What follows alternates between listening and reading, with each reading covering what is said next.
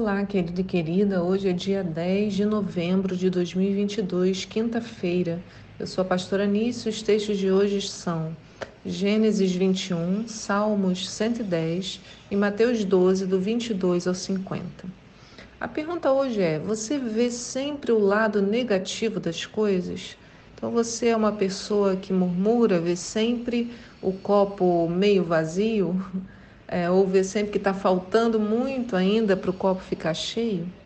Bem, no texto de Gênesis 21 encontramos o cumprimento da promessa que havia sido feita para Abraão e Sara.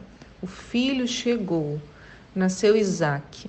E precisamos atentar para a idade dos pais. Abraão tinha 100 anos e Sara 90.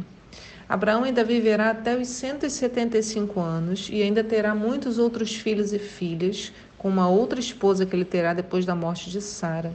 A promessa, porém, permanece em Isaac. É complicado para nossa mente compreender a vontade de Deus e não apenas compreender, mas nos submeter a ela. Parece-nos que a injustiça que parece-nos a injustiça não, parece-nos que é uma injustiça que Ismael não receba a mesma coisa de Isaac. Afinal, ele também era filho. E isso é verdade. Porém, temos que lembrar que Deus, desde sempre, intentou em extrair de Isaac a descendência prometida para Abraão. Ismael foi uma escolha de Sara e Abraão. Eles não tiveram paciência para aguentar ou aguardar o cumprimento da promessa. Estava demorando demais, porque Deus, quando chama Abraão, né, ainda Abrão, ele tinha 75 anos. E só 25 anos depois é que a promessa começa a ser cumprida. A promessa é que ele seria pai de muitas nações. Quer dizer, ele só vai ser pai de um filho dele mesmo com a sua esposa 25 anos depois. E ele não vai chegar a ver essas muitas nações que Deus havia prometido. Né? Por isso que nós temos que nos lembrar do texto de ontem, em Isaías 30, no verso 15, que diz: É na paciência e na tranquilidade que está o vosso poder. Irmãos, sem paciência não há espera pela promessa.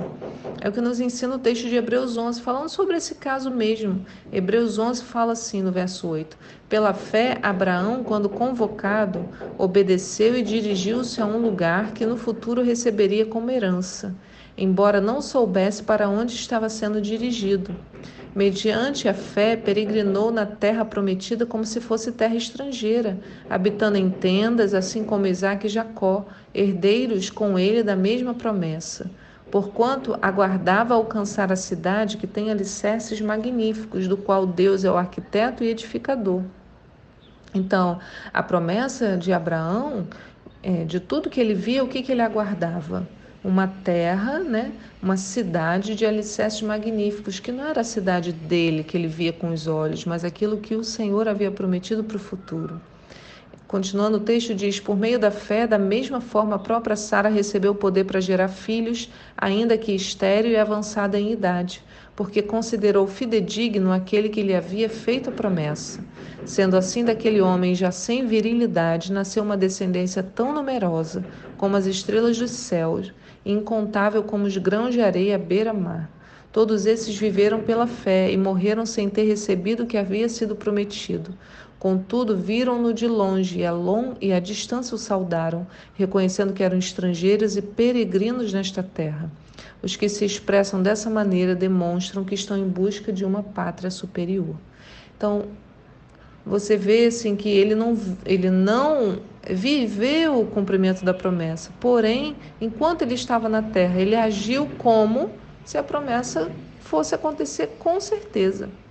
Mas hoje há uma consequência trágica das escolhas pela impaciência. Começa o atrito entre Ismael e Isaac.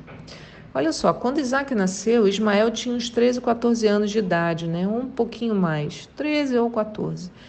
A gente tem que lembrar que em Gênesis 17, Abraão vai circuncidar todos os homens, incluindo Ismael.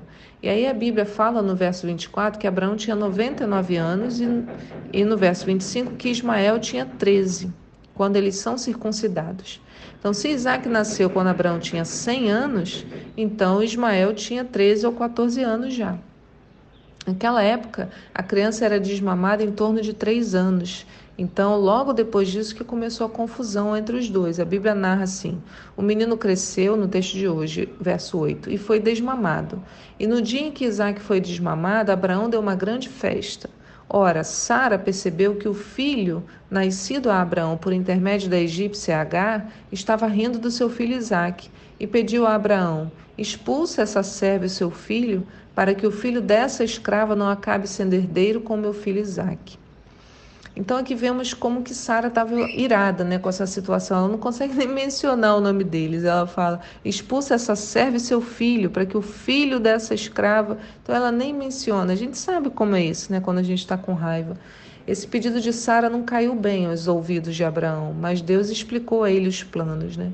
Diz assim: essa palavra acerca do seu filho Ismael muito entristeceu e preocupou Abraão. Contudo, Deus o orientou: Não te lastimes por causa da criança e da sua serva. Tudo que Sara te pedir, concede-o, porquanto por Isaque é que a tua descendência será considerada perpetuamente. Mas do filho da serva farei também uma grande nação, porque ele é também da tua raça. Então Abraão levantou cedo, tomou alguns pães e um recipiente de couro cheio de água fresca e os entregou a Agar. E tendo-os colocado no ombro dela, despediu-a com o menino. E ela se pôs a caminho e ficou vagando pelo deserto de Perseba. Então, a história aqui tem um final muito complicado. Agar e Ismael são afastados do convívio de Abraão e Isaac, e não sabemos exatamente como foi isso, mas o texto dá até a entender que Ismael era uma criancinha, mas agora a gente já sabe que ele não era. Então, ele teria aqui nessa época no mínimo 16 anos, né? considerando que Isaac foi desmamado aos três. Quando Isaac nasceu, Ismael tinha 13 para 14, então ele tem aqui 16 para 17. Né? Se essa implicância dele com de Ismael com Isaac foi logo assim que ele foi desmamado. Se foi um tempo depois, Ismael ainda era mais velho. Agora é uma situação muito triste no meu entender, né? Porque Agar era serva, né? Acontece essa situação, ela não escolheu, né, assim, esse filho, mas também ela foi maldosa e ficou diminuindo, humilhando a, a, a Sara, né? Então não vamos tomar partido aqui nesse sentido, vamos entender o que que Deus está querendo nos ensinar com isso, porque tem alguns detalhes intrigantes. A narrativa vai contar como com os dois caminhando ali no deserto. Diz que quando acabou a água do odre que carregava, ela colocou a criança debaixo de um arbusto e foi sentar-se perto dali a distância de um tiro de arco e flecha. E ela lastimava consigo mesma: Não suporto ver morrer meu menino. Enquanto ela se lamentava, a criança começou a chorar ainda mais forte. E Deus ouviu os gritos do menino, e lá do céu a voz do anjo de Deus chamou Agar e a encorajou: Agar, por que te afliges? Não temas, pois Deus ouviu o clamor do menino lá onde tu o deixaste. Ergue-te, pois. Ela levanta o menino, segura-o pela mão. Não, ergue-te, pois, levanta o menino, segura-o pela mão, porque eu farei dele um grande povo. Então Deus abriu os olhos de Agar e ela pôde enxergar uma fonte de boas águas. Correu até lá, encheu seu odre e deu para Ismael beber. E Deus esteve com o menino, ele cresceu, habitou no deserto, tornou-se um flecheiro, viveu no deserto de Parã e sua mãe conseguiu-lhe uma esposa da terra do Egito. Então a primeira coisa que eu observo é por que, que Abraão deu tão pouca comida e bebida para os dois? Né? Abraão sempre foi muito generoso e ainda mais, Deus o havia ensinado que Ismael seria uma grande nação. Né? Por que, que ele agiu assim? Eu fui pesquisar e alguns estudiosos dizem que foi ideia de Sara, que ela escolheu a porção, já que Deus falou, faz tudo que ela mandar. Né? Eu tenho uma outra teoria. Talvez, na minha, na minha imaginação, né? Talvez Abraão não quisesse que eles fossem assim para tão longe. Né? Talvez Deus colocou essa quantidade no coração de Abraão, tenha colocado, né?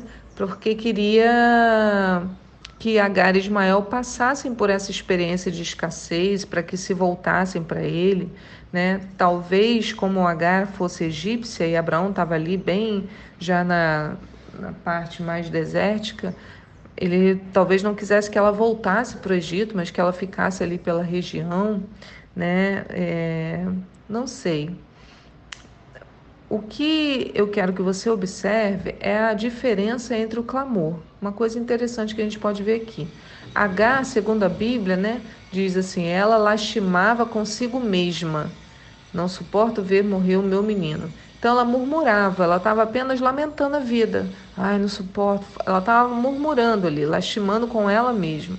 Mas Ismael chorava e gritava. Ele expunha a dor do seu coração, né? E o que, que vai acontecer? Deus ouviu a dor dele e se compadeceu e enviou socorro. Diz que lá do céu a voz do anjo de Deus chamou Agar e a encorajou: Agar, por que te afliges? Não temas, pois Deus ouviu o clamor do menino lá onde tu o deixaste. Então, o menino foi ouvido do seu lugar de abandono. O Senhor entendeu a dor dele. Então, enquanto Agar apenas lamentava a situação, não se voltou para Deus, Deus foi até o lugar do abandono, o lugar da dor, da solidão e acolheu Ismael, porque Ismael clamava para Deus. Agar ainda não tinha Agar não tinha aprendido isso. Depois de ter acolhido Ismael e consolado Agar, Deus a fez ver a grande fonte de águas que estava ali próxima né? Deus, ela fala assim: Deus abriu os olhos de Agar e ela pôde enxergar uma fonte de boas águas. E por que, que ela não viu essa fonte antes? Irmãos, porque com o coração amargurado ela só conseguia ver o lado negativo das coisas, não tinha condições de enxergar o que havia de bom em volta dela. E assim também somos nós, se formos é, enredados numa vida de lamentar sem parar. Né? Deixamos de ver as coisas boas que Deus nos proporciona em nosso dia a dia. Isso não quer dizer que não devemos chorar. Ismael chorou, chorou bem alto, mas não se resignou, não murmurou, ele desabafou com Deus e por isso ele foi ouvido. Então, às vezes, a gente precisa mudar a lógica do nosso clamor. Ao invés de lamentar com, conosco mesmos, né? olhando só, fazendo uma grande murmuração, podemos olhar para aquilo e é, voltar né, o nosso choro para o Senhor. E certamente seremos ouvidos assim como ele fez com Ismael. Que essa palavra encontre esse espaço no teu coração e te leve a refletir sobre a maneira como você vê o que Deus tem feito, né? sobre a sua vida e que o seu clamor sofra uma transformação. Que Deus te abençoe no dia de hoje e eu te espero aqui para um próximo devocional. Tchau!